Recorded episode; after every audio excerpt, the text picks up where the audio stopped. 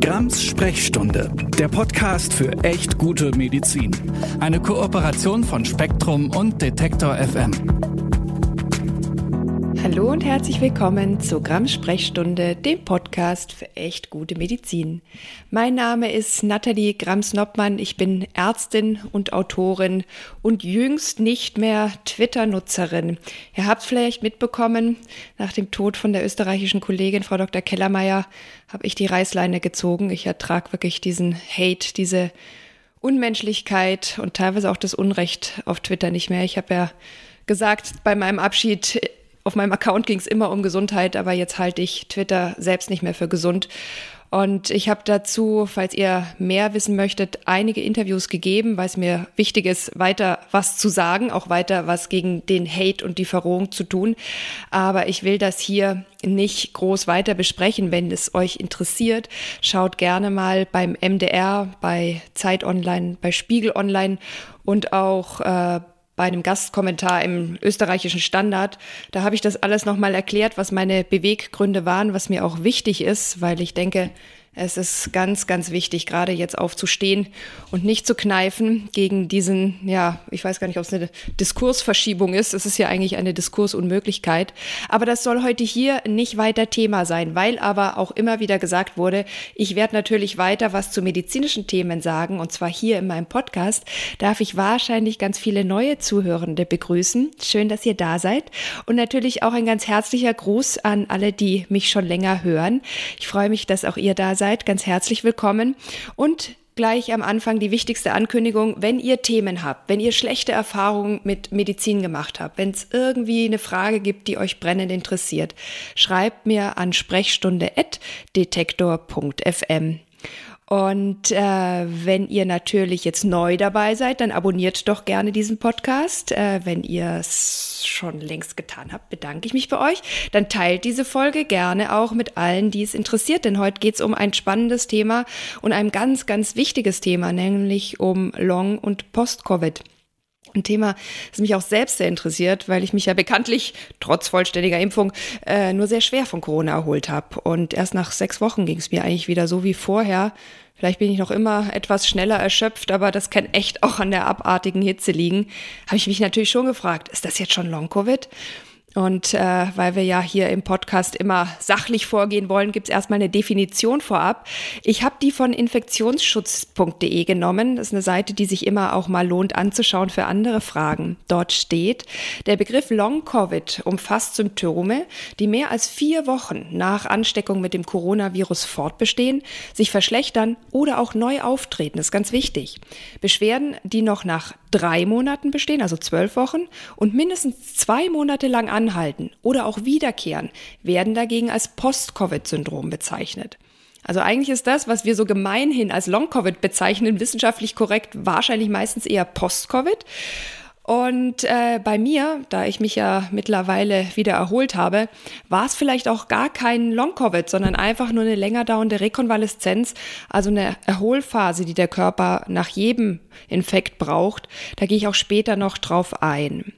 Und ich möchte euch noch eine kleine Einleitung aus der Pressemitteilung der Deutschen Herzstiftung mitgeben, damit man so ein bisschen abschätzen kann, wie groß ist das Problem eigentlich? Es gibt immer so Schätzungen, dass 10 Prozent oder bis zu 10 Prozent aller Infizierten Long- oder Post-Covid entwickeln können.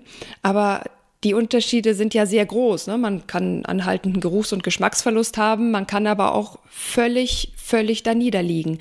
Und in der Pressemitteilung steht, im dritten Jahr der Corona-Pandemie und bei über 30 Millionen erfassten Covid-19-Fällen in Deutschland zeichnet sich ab, dass viele Betroffene nach einer Infektion mit SARS-CoV-2 noch lange Beschwerden haben, wie Herzrasen, Gedächtnisprobleme, Muskelschwäche oder Schmerzen sowie lähmende Erschöpfung. Bis zu 30 Prozent der an Covid-19 erkranken geben nach einer Infektion anhaltende Beschwerden an, die sich an ganz unterschiedlichen Stellen im Körper zeigen auch am Herzen.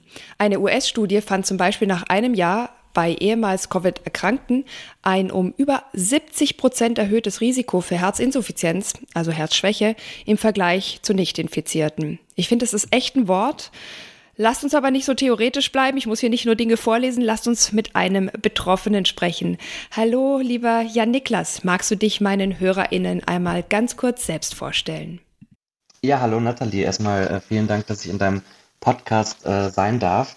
Ja, ich bin äh, Janiklas Lehmann, ich bin 29 Jahre alt, bin jetzt vor zwei Jahren, zweieinhalb Jahren nach Berlin gezogen, habe äh, sieben Jahre in München gewohnt vorher und ursprünglich äh, komme ich aus Hannover und ja, an Covid erkrankt. Meine Infektion war im Oktober 2020. Im November und Dezember war ich dann noch arbeiten. Ich arbeite als Teammanager bei einem großen Reiseveranstalter. Ähm, und ja, seit Januar 2021 bin ich jetzt krankgeschrieben, also jetzt auch schon über anderthalb Jahre. Krass. Erzähl uns doch vielleicht einfach mal ein bisschen, wie dein Leben jetzt mit Long-Covid ist.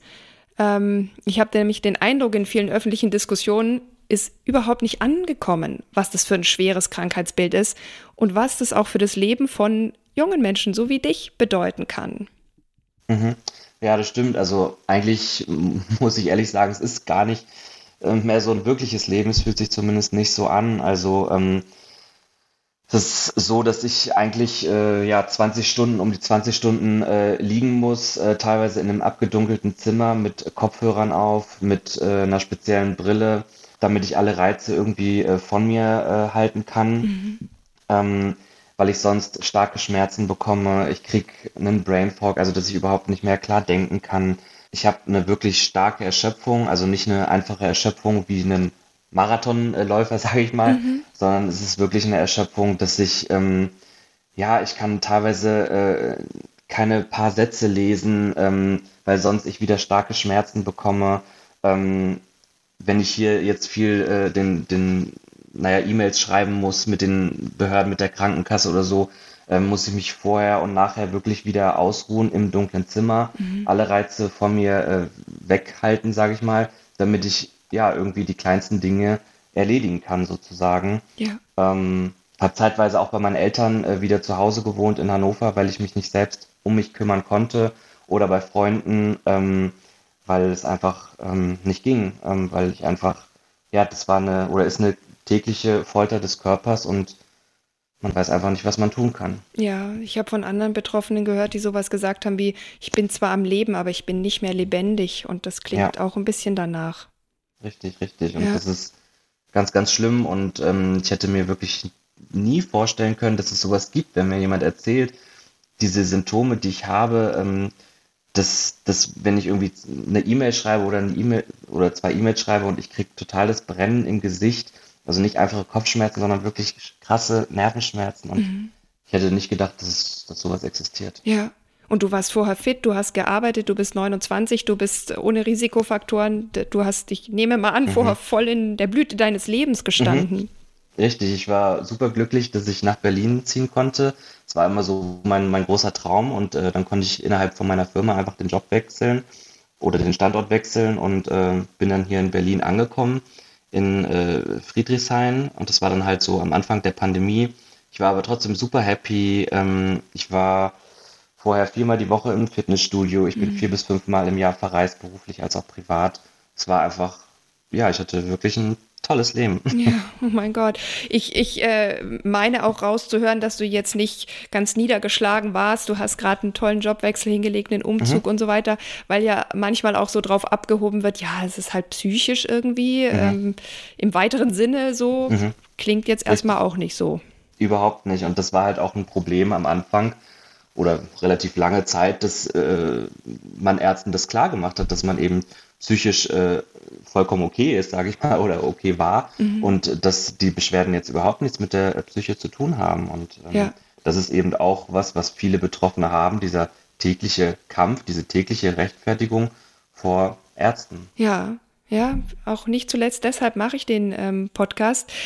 Und vielleicht kannst du genau deswegen noch mal ein wenig erklären, wie hast du die ganze Zeit erlebt zwischen deiner Corona-Infektion? Du hast es ja gesagt, du bist dann sogar noch mal arbeiten gegangen, mhm. hast gedacht, so, ich bin jetzt fein mit allem, mhm. bis zur Diagnose mit Long, beziehungsweise bei dir ist es ja eigentlich Post-Covid. Auch hier habe ich nämlich den Eindruck, dass eben unter ärztlichen KollegInnen überhaupt noch nicht klar ist, wie man das diagnostiziert oder vielleicht auch noch viel mehr, dass man das ernst nehmen muss. Du hast ja. es schon angedeutet, aber sag's uns ruhig so deutlich mhm. wie möglich. Wie ist es dir ergangen? Ja, also es war äh, wirklich eine schreckliche Zeit. Ähm, wie gesagt, ich war im November, Dezember noch arbeiten, dann im Januar kam halt der völlige Zusammenbruch mit, mit einer ganzen Symptompalette. Und dann habe ich letztendlich meinen Arzt aufgesucht, ähm, ja, der sich das erstmal so notiert hat, der dann aber auch schnell angefangen hat, ja, Herr Lehmann, ähm, der ganze Umzug nach Berlin und die ganze äh, Corona-Zeit, das geht ja auch vielen so, dass sie jetzt psychisch irgendwie angeschlagen sind. Ähm, das kann auch alles daher kommen und äh, sie würden mir jetzt erstmal eine psychosomatische Reha empfehlen. Mhm. Und ich wusste die ganze Zeit, das, das ist nicht der Fall. Ähm, ich ich hab, bin dann, habe mich dann selbst erkundigt, weil ich auch relativ Social Media affin bin, habe mich, äh, hab mich dann in Selbsthilfegruppen angemeldet, sage ich mal, bei, bei Facebook zum Beispiel. Mhm. Ähm, und da habe ich die größte Hilfe erfahren, einfach der Austausch mit ganz vielen anderen Betroffenen, die die gleichen oder ähnliche Symptome haben. Dem einen geht es ein bisschen besser, dem anderen noch schlechter. Ähm, das war so die größte Hilfe. Und dann letztendlich habe ich mich an die Charité gewandt. Dann äh, ja in der ersten Hälfte von 2021 ähm, die dann eben auch die äh, Covid-Ambulanz mhm. hatte, beziehungsweise haben die ja auch, äh, beschäftigen sie sich ja auch mit dem Thema MECFS. Mhm. Und ähm, ja, da bin ich dann äh, nach sieben Monaten ungefähr hingekommen. Da bin ich auch bis heute, werde ich auch betreut, neben meinem Arzt, wo ich bin. Ja. Und habe jetzt auch äh, die, die Diagnose MECFS ähm, bekommen. Das ist ja auch eine schwere Neuro- immunologische Erkrankung, die es schon Jahre gibt, aber genau, die, aber die leider nie ernst genommen wurde. Genau, ich grätsch mal ein bisschen ein, nur zur Erklärung. Ja. Das ist einfach immer so ein bisschen als Erschöpfungssyndrom abgetan worden. Mhm. Natürlich meistens nicht im bösen Sinne, aber man hat es auch lange nicht ernst genommen und das gab es schon vor Corona. Und da sind auch schon Menschen dran erkrankt und man hat nicht gewusst, wie man damit umgehen soll. Und durch Long-Covid ist man, oder Post-Covid eigentlich richtiger, ist man da jetzt nochmal draufgekommen und nimmt das zum Glück auch ernster was natürlich aber insgesamt nicht den ganzen Verlauf und Umgang damit besser macht. Und bei dir ist es jetzt auch quasi zu dieser Diagnose im, im gekommen. Mhm, genau, richtig. Und ja, ich war auch im letzten Jahr, bis ich dann diese Diagnose letztendlich auch bekommen habe, da habe ich ja auch etliche Ärzte abgeklappert, weil ich überhaupt nicht verstanden habe, was mein Körper da macht, weil äh, das sind einfach äh, Sachen, die man selbst nicht mehr verstanden hat. Und ich habe am Boden gelegen, ich habe zu meinen Eltern gesagt, ich kann nicht mehr, ich weiß nicht mehr, was ich tun soll. Ich ja. habe, keine Ahnung, 30 Ärzte abgeklappert und äh, die meisten schieben einen irgendwie in die, in die ähm, psychosomatische Ecke. Aber ich weiß, dass es nicht stimmt. Und äh, ja, dann war ich letztendlich froh, dass ich an die Charité geraten bin und eben auch an meinen Arzt, äh, dem, von dem ich jetzt betreut werde, der das Thema eben auch ernst nimmt, weil vorher war ich auch bei einem Arzt, ne, der, der hat das eben alles auf die Psyche geschoben. Das, das war das war dann letztendlich schlimm für, für die Psyche. Ja, das kann ich mir gut vorstellen. Und ich sehe echt, dass da, äh, ich habe es schon vermutet, aber jetzt höre ich es durch deine Worte, dass da auf ärztlicher Seite echt noch enorm viel zu tun ist. Und ich hoffe natürlich auch, dass der Podcast dazu ein kleines bisschen beiträgt. Mhm. Aber ich habe mich auch gefragt, wenn du das so erzählst, wie war es in deinem privaten Umfeld? Also wenn du das erzählen magst, bist du da auf mehr Verständnis gestutz, äh, gestoßen. Natürlich die Eltern so im Zweifel helfen die ja. einem immer, ne? Aber hast du da Unterstützung erhalten oder ich weiß es nicht, zum Beispiel auch durch die Krankenkasse oder mhm. durch irgendwie, also hat irgendjemand oder auch in deiner Arbeitswelt hat irgendjemand sonst dich ernst genommen und hat dir mhm. geholfen? Also teils, teils, sage ich mal so. Also meine Familie und meine Freunde, da habe ich äh, ja Glück sozusagen. Ähm, die habe ich aber auch aufgeklärt. Ich habe denen verschiedene Artikel geschickt. Ich habe die äh, den Studien geschickt, damit sie auch begreifen, was, was diese Krankheit mit mir gemacht hat. Ja, ja. das ist, ähm, ja, das ist jetzt eben ein Teil von mir und ähm, ja, die, die, natürlich hieß es am Anfang, ja, äh, ja, Niklas, äh, komm, raff dich auf, ähm, und äh, es kann auch nicht so schwer sein, aber dann habe ich sie eben aufgeklärt und inzwischen wissen sie auch gut darüber Bescheid. Und da bin ich froh, dass ich da ganz viel Unterstützung von meiner Familie habe und auch von meinen Freunden, auf die ich mich da verlassen kann. Aber ich weiß eben auch, dass es bei vielen anders ist und ähm, das ist natürlich dann, das ist dann wirklich auch nochmal ganz, ganz schwer für die Psyche. Ähm, was aber äh, ja, den anderen Teil betrifft, ist sozusagen die Krankenkasse. Ähm, dadurch, dass ich ja auch schon etliche Therapieversuche äh, gestartet habe oder auch immer noch mache, wie zum Beispiel die Blutwäsche oder eine Sauerstofftherapie, mhm. ähm, da habe ich inzwischen an die 15.000, 14.000 Euro selbst ausgegeben, habe äh, Anträge gestellt, ähm, ob man eventuell was Teil übernehmen kann. ähm, wo ich auch schon sage, okay, es hat mich vielleicht ein Stück vorangebracht und ich würde es gern fortführen. Mhm. Aber die Krankenkasse lässt sich darauf nicht ein und ähm, man muss eben alles selber bezahlen. Deswegen habe ich dann letztendlich auch ein, ein Fundraising ähm, selbst eröffnet, wo ich dann auch ganz viele Spenden von Freunden und von auch von Arbeitskollegen bekommen habe, sodass ich mir dann die Therapien auch ja, leisten kann irgendwie, weil ich habe mein Erspartes alles aufgebraucht für die bisherigen Heilversuche, sag ja, ich mal. krass. Also ja, man kann also sagen, so richtig viel Unterstützung, vielleicht bis auf ein bisschen emotionalen Support mhm. aus dem Freundes- und Familienkreis hast du mhm. nicht bekommen. Ähm, mhm. Und ich nehme an, stark an, dass das vielen anderen Betroffenen von Long- und Post-Covid auch so geht. Und ich habe irgendwie das Gefühl, das ist eine echte Schande nach 2,5 Jahren Pandemie. Ähm, und was ich noch viel krasser finde, ist, dass ich unter deinen Postings dazu, als ich noch auf Twitter war, dann auch noch sowas gelesen habe wie, ja, ja, spielst dich jetzt hier als Opfer auf, du Propagandasystembückling, mhm. du willst mit deiner eingebildeten Krankheit dich in den Vordergrund spielen, geh arbeiten und sowas. Ich meine, klar, es ist Twitter, aber sicherlich mhm. bekommst du auch sowas zu hören und sicherlich auch noch viel schlimmere Dinge, die man nicht öffentlich schreibt. Ähm, was würdest du dir wünschen äh, in, der, in der Wahrnehmung der Schwere und der Realität deiner Erkrankung? Ähm, von allen Seiten sozusagen. Also es wird natürlich immer solche Leute geben, die einem das nicht glauben, die ähm, ja einfach in andere Richtungen denken, sage ich mal. Ähm, das muss man erstmal versuchen zu ignorieren und nicht an sich heranzulassen, weil das eben ähm, überhaupt nicht förderlich ist für einen selbst. Aber ähm, ich wünsche mir einfach in Zukunft auch von der Politik, dass ähm, eine Aufklärung, eine öffentliche Aufklärung zum Beispiel durch Fernsehberichte, ja. ähm, Fernsehwerbung, sage ich mal in Anführungsstriche, mhm. dass da eine Aufklärungskampagne passiert, ähm, was Long-Covid, ähm, Post-Covid oder MECFS betrifft, ja. ähm, damit die breite Gesellschaft ähm, aufgeklärt wird und man da auf mehr Verständnis ähm, auch stößt, sage ich mal, und eben auch, ähm, dass in Zukunft da die Krankenkassen ähm, reagieren ähm, und Hilfe, mehr Hilfe anbieten, weil mit einer ähm, ja, Psychotherapie oder einer einfachen Physiotherapie ist es halt nicht, äh, äh nicht getan, ja. Ich, und ich meine, wir, wir, wir Betroffenen, wir wollen, ich will wieder arbeiten, ich liebe meinen Job, ähm, ich will wieder meine Freunde treffen, ich will mir nicht jeden Tag Gedanken darum machen, kann ich jetzt dies tun, kann ich jetzt das tun? Äh, nee, ich muss jetzt wieder 20 Stunden im dunklen Zimmer liegen. Ja. Ähm, und ich, ich hoffe einfach, dass da ja mehr Aufklärung passiert, Aufklärung aber auch des Fachpersonals und eben natürlich auch, dass die Politik ähm, Geld in die Hand nimmt für die Forschung. Ja. Denn es gibt so viele von uns inzwischen und eben auch die vielen MECFS-Patienten, die es schon lange vor Covid gab.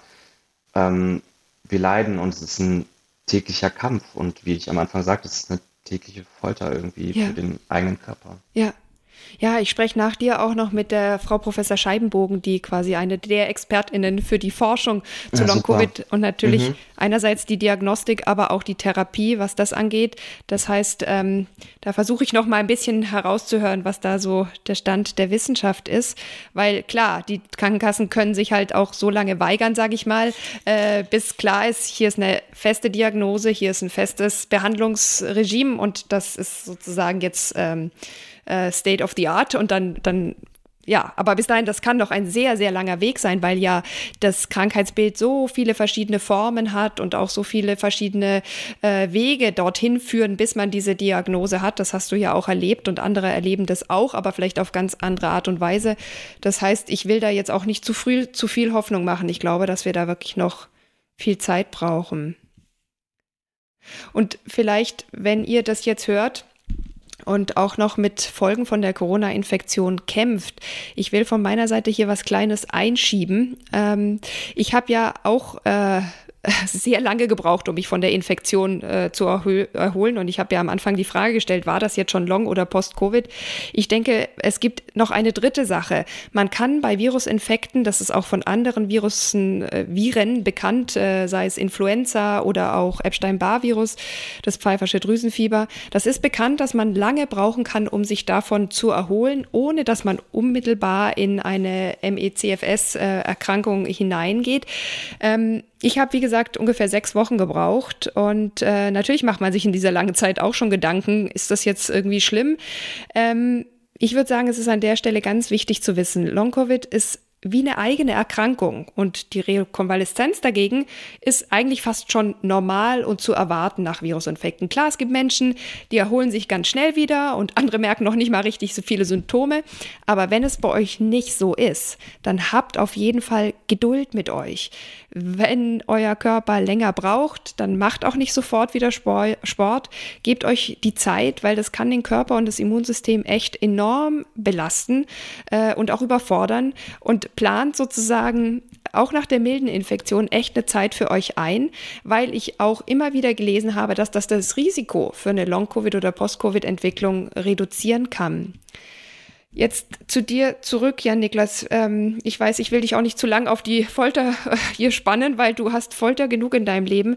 Was möchtest du den Menschen sagen, die im Moment noch in vielleicht einer völlig unklaren und sicherlich auch schwer belastenden Situation sind, die so zwischen Infektion und Diagnose stecken? Ähm, Gibt es da irgendwas, was man hoffnungsvolles ja, sagen kann? Auf jeden Fall. Also auch schon das, was du gesagt hast. Also ähm, gebt euch Zeit ähm, mit eurem Körper ähm, Pacing ist hier das A und O. Das bedeutet, bleibt unter eurer Belastungsgrenze und diese Belastungsgrenze kann wirklich gering sein. Also bleibt darunter körperlich als auch äh, psychisch. Versucht äh, Trigger, Stress zu vermeiden. Lasst euch krank schreiben, falls ihr es noch nicht seid. Ähm, denn ja, diese Erkrankung braucht Zeit. Ähm, und wenn ihr noch am Anfang seid, ist natürlich die Chance viel, viel größer, dass euer Körper sich wieder erholen kann. Und ähm, ja, sucht auch gerne ähm, Selbsthilfegruppen auf, so wie ich es gemacht habe bei Facebook, Long Covid Deutschland oder Nicht genesen bei Instagram. Da gibt's mehrere, ähm, weil der Austausch mit anderen Betroffenen ist auch ganz wichtig und man kann sich Tipps holen. Und ich bin bis heute da aktiv und ähm, hole mir immer wieder Tipps und habe Austausch mit anderen Betroffenen. Und das tut einfach auch gut. Und ähm, ja, gebt euch die Zeit und ähm, vertraut darauf, dass es irgendwann hoffentlich besser wird und auch, dass in Zukunft hoffentlich mehr ähm, Forschung betrieben wird seitens der Politik. Und damit wir hoffentlich alle möglichst wieder fit werden und ähm, ja an unser altes Leben anknüpfen können. Ja, ja, ich habe wirklich die Hoffnung. Ich meine, es gibt ja erste Therapieansätze, es gibt auch äh, erste Ideen, woran das liegen könnte. Ähm, ich spreche da auch gleich nochmal mit Professor Scheibenbogen drüber, weil ich denke, es ist ja auch nicht nur so ein Aushalten oder ein Ich schone mich auf Ewigkeiten, sondern man möchte ja auch wissen, dass es wirklich Behandlungsoptionen gibt, dass es wirklich eine Prognose gibt, mit der man irgendwie irgendwas anfangen kann, als diese Ungewissheit zu sagen, ja, pff, ich Glück habe, wird es vielleicht irgendwann besser.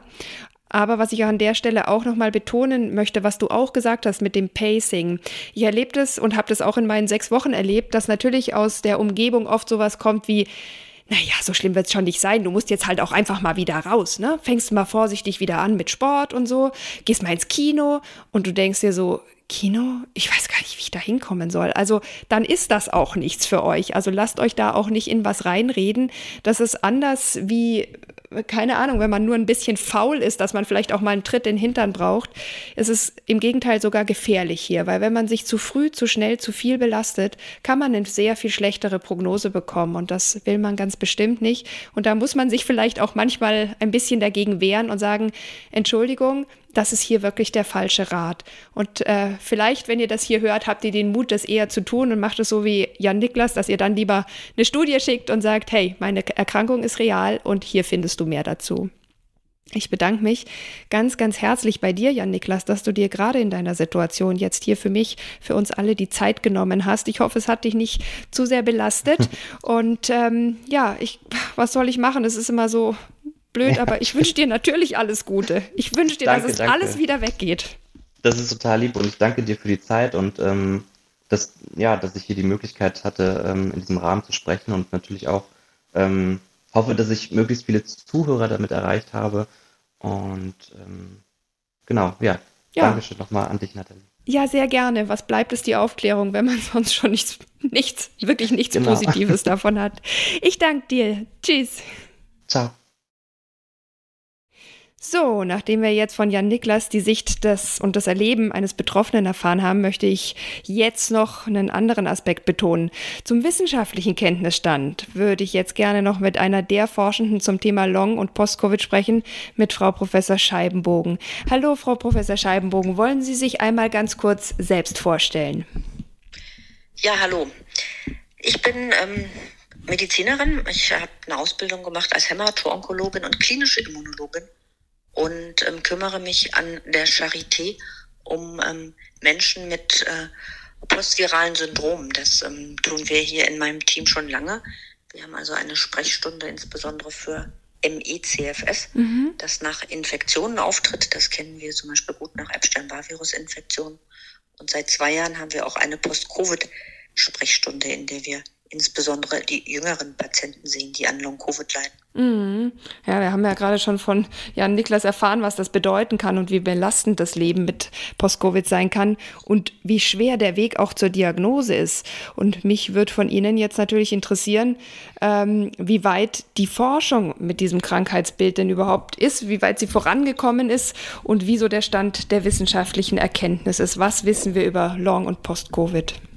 Ja, also es ist eine ähm, sehr komplexe Erkrankung. Es ist ja ähm, oftmals ähm, auch so, dass wir ähm, Menschen haben, die nur an einem Symptom leiden, das sie auch gar nicht besonders beeinträchtigt. Also wir kennen ja es ja, dass manche Menschen eine Zeit lang einfach noch nicht wieder so richtig schmecken können. Mhm. Wir haben aber auf der anderen Seite Menschen, die sehr krank sind und die eine Vielzahl von ähm, Beschwerden haben. Ähm, am häufigsten immer diese schwere Fatigue, also diese krankhafte Erschöpfung und die Belastungsintoleranz, dass man also kaum noch leistungsfähig ist.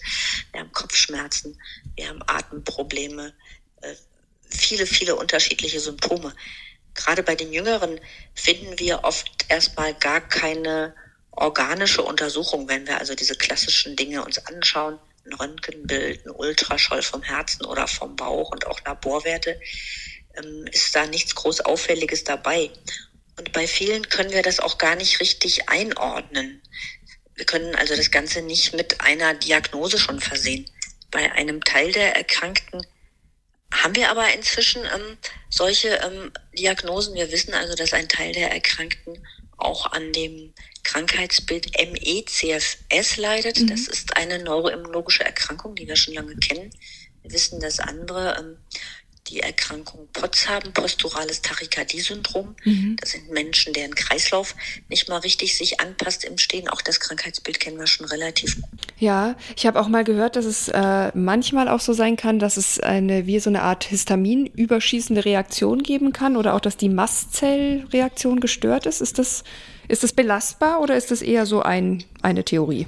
Ja, das, naja, das ist eine, eine Sache von vielen Veränderungen, die wir sehen. Also insgesamt ist es so, dass ähm, vieles wahrscheinlich auf eine Überaktivität des Immunsystems zurückzuführen ist. Das passt ja auch gut. Das ist ein Virus, was oftmals doch eine relativ schwere, langanhaltende Infektion macht, auch bei Jüngeren, die ähm, formal nur einen sogenannten milden Verlauf ja. haben und bei manchen ist es eben so, dass das Immunsystem auch noch eine ganze Weile braucht, bis es quasi wieder in den Ruhezustand versetzt wird. Und das ist ja das, was wir auch sehen bei Post-Covid, dass viele auch noch über Monate hinweg Entzündung im Blut haben. Mhm. Das sind ähm, sogenannte Zytokine, die kann man messen. Das ist jetzt nicht im normalen Labor dabei, aber das können wir uns natürlich anschauen und das sieht man auch, das ist auch in vielen Studien gezeigt worden. Manche Menschen haben auch noch aktivierte Entzündungszellen oder Immunzellen. Ähm, und ähm, diese aktivierten Mastzellen, ähm, die kann man auch bei einigen finden. Und das merken die Erkrankten dann eben oft auch, dass sie bestimmte Nahrungsmittel nicht mehr vertragen oder leichter allergisch reagieren. Mhm. Mhm. Also da ist noch vieles im Fluss, aber immerhin, man hat erste Erkenntnisse. Jetzt ist es natürlich wichtig, dass die Forschung weitergeht, aber natürlich für die Betroffenen vielleicht teilweise noch viel wichtiger und auch irgendwie für unser gesamtes Gesundheitssystem und unsere gesellschaftliche Perspektive in die Zukunft. Wie sieht es aus mit der Forschung zu Therapiemöglichkeiten? Ist wahrscheinlich auch sehr divers beim Geruchs- und Geschmacksverlust, ganz anders bei einer, als bei einer chronischen Fatigue. Aber was kann man dazu vielleicht den Menschen mitgeben? Ja, also manche Dinge kann man auch wirklich schon symptomorientierte behandeln, wenn wir an dem Beispiel des Geruchsverlustes bleiben. Ähm, aber gerade diese komplexeren Erkrankungen ähm, und auch im ICFS, dafür haben wir bislang keine guten Behandlungsansätze. Natürlich ähm, äh, können wir helfen, indem wir Symptome behandeln, ähm, Schlafstörungen, ähm, Atembeschwerden, Konzentrationsstörungen, gerade diese Belastungsintoleranz. Da kann man natürlich bei allem unterstützen, aber das ist extrem unbefriedigend für die Schwerkranken. Und wo es hingehen muss, ist ähm, ganz schnell Medikamentenstudien zu machen und Medikamente zur Zulassung zu bringen. Mhm. Und da sehen wir jetzt, dass wir eine Reihe von ähm, Pathomechanismen haben, wie wir sagen. Also wir sehen eine Reihe von Veränderungen bei den ähm, Post-Covid-Erkrankten, auf deren Grundlage wir auch schon gute Konzepte haben, welche Therapien wirksam sein könnten. Mhm. Das sind zum einen die Entzündungen, das sind auch sogenannte Autoantikörper, also wenn ähm, die Antikörper, die wir eigentlich gegen die Viren machen, sich auch gegen körpereigene Strukturen richten. Ja. Das sind dann auch die Gefäßprobleme, die viele Erkrankte auch haben, dass also gerade die kleinen Gefäße nicht mehr richtig sich anpassen, was oft zu einer Minderdurchblutung führt, was möglicherweise auch eine Erklärung ist für diesen Gehirnnebel, dieses stark eingeschränkte Denkvermögen, das viele haben. Oder was wir auch ganz oft sehen, sind die Durchblutungsstörungen an den Fingern. Viele Patienten erleben das ja, dass die, obwohl es Sommer ist, ähm, kalte Finger haben, die sich rot-blau verfärben. Ja. Und auch da haben wir, wie gesagt, schon ähm, Medikamente. Und ähm, dann gibt es auch noch ähm, einige Studien jetzt, die auch relativ ähm, gut zeigen, dass bei manchen auch noch ähm, Virusreste im Körper nachweisbar sind, also gar nicht mehr ein Virus, was sich vermehrt, aber noch Proteinbestandteile. Und auch da kann man, ähm, könnte man letztendlich Behandlungsansätze entwickeln. Ja. Da ist jetzt das Gute, dass es schon Medikamente gibt, um all diese Dinge zu behandeln, denn diese Probleme haben wir ja auch bei anderen Erkrankungen.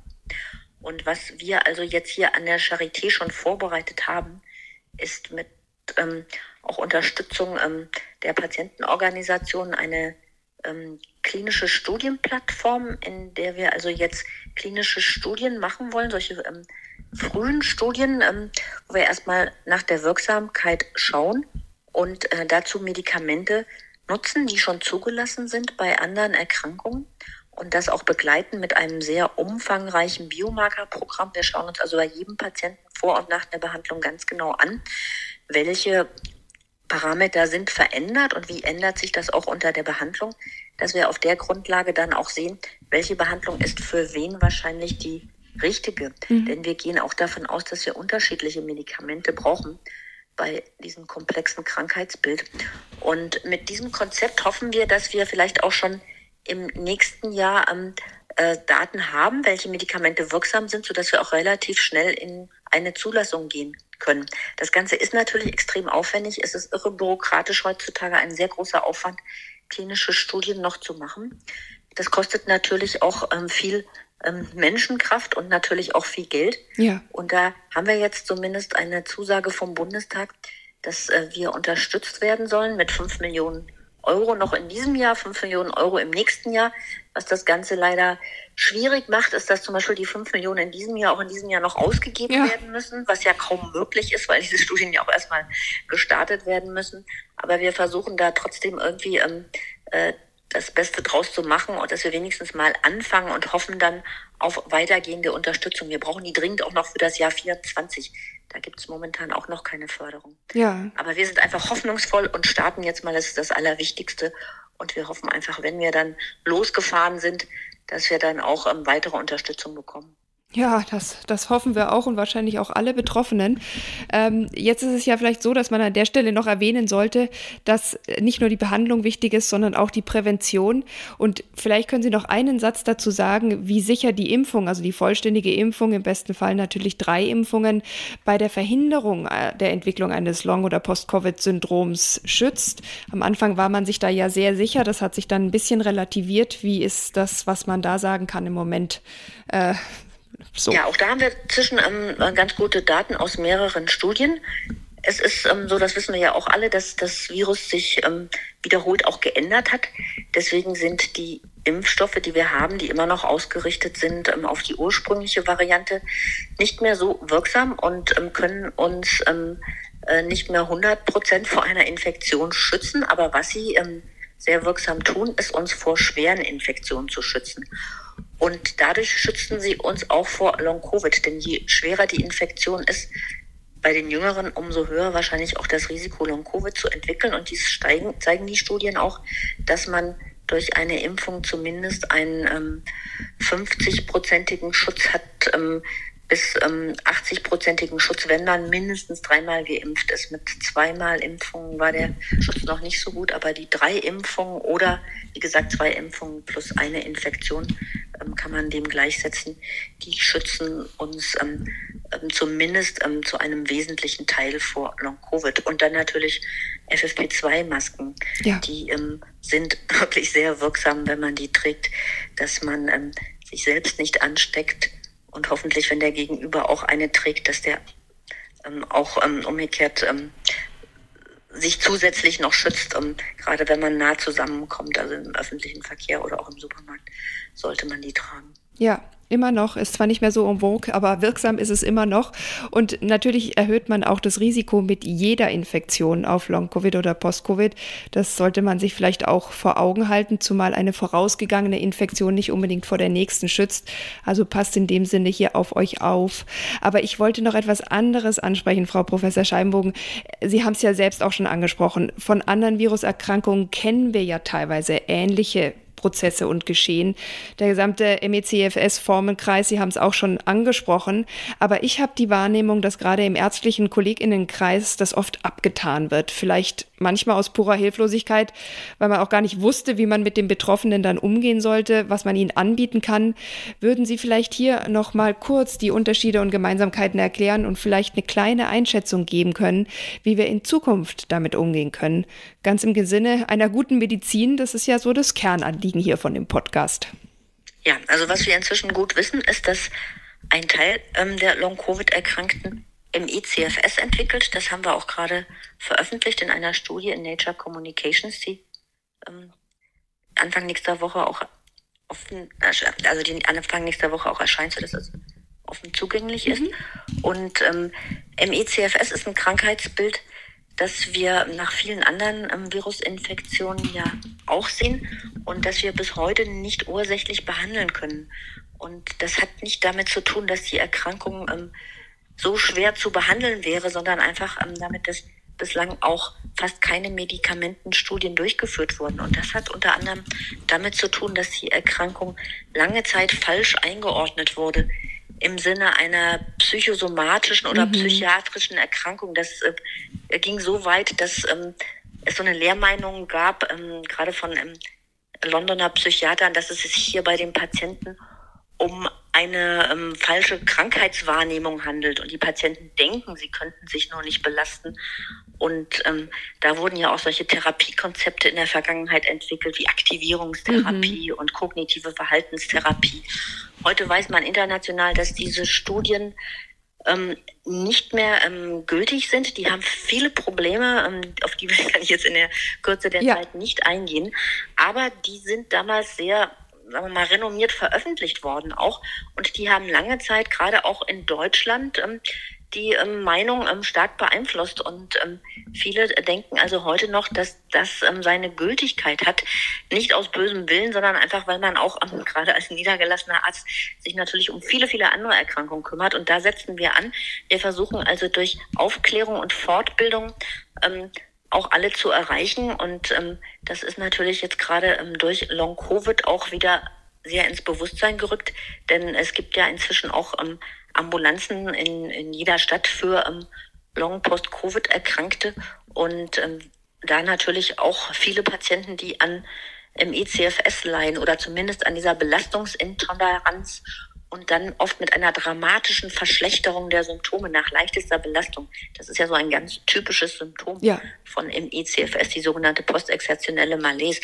Und da gibt es ähm, zunächst zumindest einmal Techniken, um damit besser umzugehen. Denn was man unbedingt vermeiden muss, ist, dass man von so einem Crash in den nächsten läuft, weil dann kann es auch schnell noch sehr viel schlechter werden. Und mhm. da gibt es zum Beispiel Informationsmaterial auf der Seite der Deutschen Gesellschaft für ME CFS auch für Erkrankte, wo man sich informieren kann. Es gibt auf der Seite des Fatigue-Zentrums der Charité, das CFC, ähm, da gibt es auch ähm, Publikationen und, und ähm, digitale Fortbildungen, sodass also ähm, auch Erkrankte ihren Hausarzt darauf hinweisen können. Ja, ganz wichtig. Und die Links, die Sie genannt haben, packe ich natürlich auch in die Show Notes. Nicht nur für die Zuhörenden, sondern auch für alle Ärztinnen, die sich dafür interessieren, weil das einfach wichtig ist, das richtig ernst zu nehmen, aber auch einzuordnen. Wir müssen leider trotzdem langsam zum Ende kommen. Ich habe jetzt natürlich noch eher so eine praktische Frage zum Schluss für Sie. Was würden Sie denn all jenen, die vielleicht betroffen sind, die noch keine Hilfe, vielleicht auch noch keine Diagnose erhalten haben, mitgeben wollen, die uns heute zuhören? Ja, also es ist leider so, dass eben auch noch äh, viele Ärzte sich nicht gut auskennen. Und ähm, es gibt ähm, eine sehr gute Seite der Patientenorganisation Long Covid Deutschland, wo man also auch ähm, selbst schauen kann, wo man Informationen findet, wo man auch Long-Covid-Ambulanzen in Deutschland findet, wo man zum Beispiel auch die Leitlinien findet für Long-Covid, die wir jetzt auch gerade überarbeiten, ähm, sodass man ähm, seinen behandelnden Ärzte vielleicht auch damit unterstützen kann, ja. indem man ihnen auch zusätzliche Informationen gibt. Ja, kann man ein kleines Geschenk mitbringen. Sollte, sollte nicht zu dick sein, also beschränken Sie es erstmal vielleicht auf ein Artikel. Ja. Genau. Sonst noch ein Tipp? Jetzt habe ich Sie ein bisschen unterbrochen. Ja, also wie gesagt, grundsätzlich ist es so, dass ähm, auch nicht man gleich große Sorge haben muss, wenn man äh, nach einer überstandenen Infektion nach zwei, drei Wochen noch Symptome hat.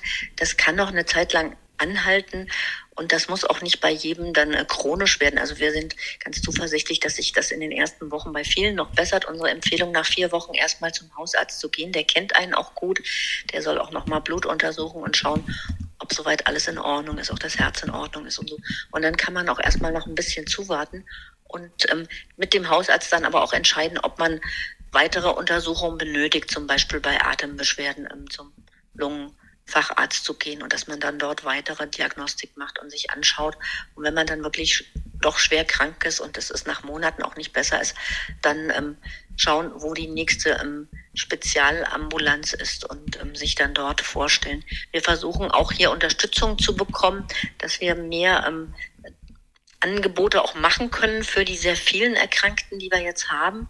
Und ähm, momentan ist die Situation da auch noch unbefriedigend, weil dann auch wieder oft lange Wartezeiten bestehen in diesen Spezialambulanzen. Da gibt es auch ähm, nochmal einen Antrag der Patientenorganisation im Bundesgesundheitsministerium, das auch zu unterstützen, mhm. auch wieder natürlich mit Personalkraft. Also da muss, muss äh, zusätzlich einfach Unterstützung her, damit wir alle auch zeitnah versorgen können. Ja, ist, glaube ich, ein ganz wichtiges Ding für die Zukunft, weil wir haben ja jetzt erst wahrscheinlich den Höhepunkt der, der BA5-Welle erreicht, hoffentlich den Höhepunkt. Und da kommt wahrscheinlich natürlich auch nochmal eine Welle an Long- und Post-Covid-Erkrankten dann hinten nach, die wir auch in Zukunft alle versorgen können müssen. Ich danke Ihnen ganz herzlich, Frau Professor Scheibenbogen, dass Sie sich die Zeit genommen haben heute für den Podcast und für die Aufklärung hier und wünsche Ihnen alles Gute. Ja, vielen Dank, sehr gerne. So, ihr habt's gehört, es ist einiges im Fluss und es ist wirklich wichtig, dass wir da alle dranbleiben, nicht nur wir Ärztinnen, sondern auch die Politik, die Forschung, aber natürlich auch alle Betroffenen. Lasst euch nicht entmutigen, wenn es euch einfach bescheiden geht. Sucht die nächste Spezialambulanz auf, informiert euch auf den Webseiten. Wie gesagt, ich hänge die auch alle nochmal in die Show Notes und versucht auch immer wieder dran zu denken an dieses Pacing, was auch Jan Niklas erwähnt hat, ne? dieses unter der Belastungsgrenze zu bleiben, sich nicht treiben zu lassen durch Ansprüche von außen, die da sagen, los, du packst das schon, mach endlich mal wieder Sport, sondern dem Körper wirklich die Zeit zu geben, das abzuwarten. Und ich für mich bin jetzt natürlich beruhigt, dass ich genau das getan habe, mich wirklich über Wochen rausgenommen habe und wieder zu meiner alten Kraft gekommen bin. Und das Gleiche wünsche ich euch natürlich auch. Und ich muss nur jetzt langsam hier mit diesem echt großen Thema Schluss machen. Wir haben natürlich in dieser Zeit, die ich auch völlig überzogen habe, äh, nicht alles behandeln und abhandeln können. Aber ihr wisst jetzt vielleicht, wo ihr euch weitergehend informieren könnt. Und wir hören uns dann hier in zwei Wochen wieder bei Grams Sprechstunde, dem Podcast für echt gute Medizin. Grams Sprechstunde, der Podcast für echt gute Medizin. Eine Kooperation von Spektrum und Detektor FM.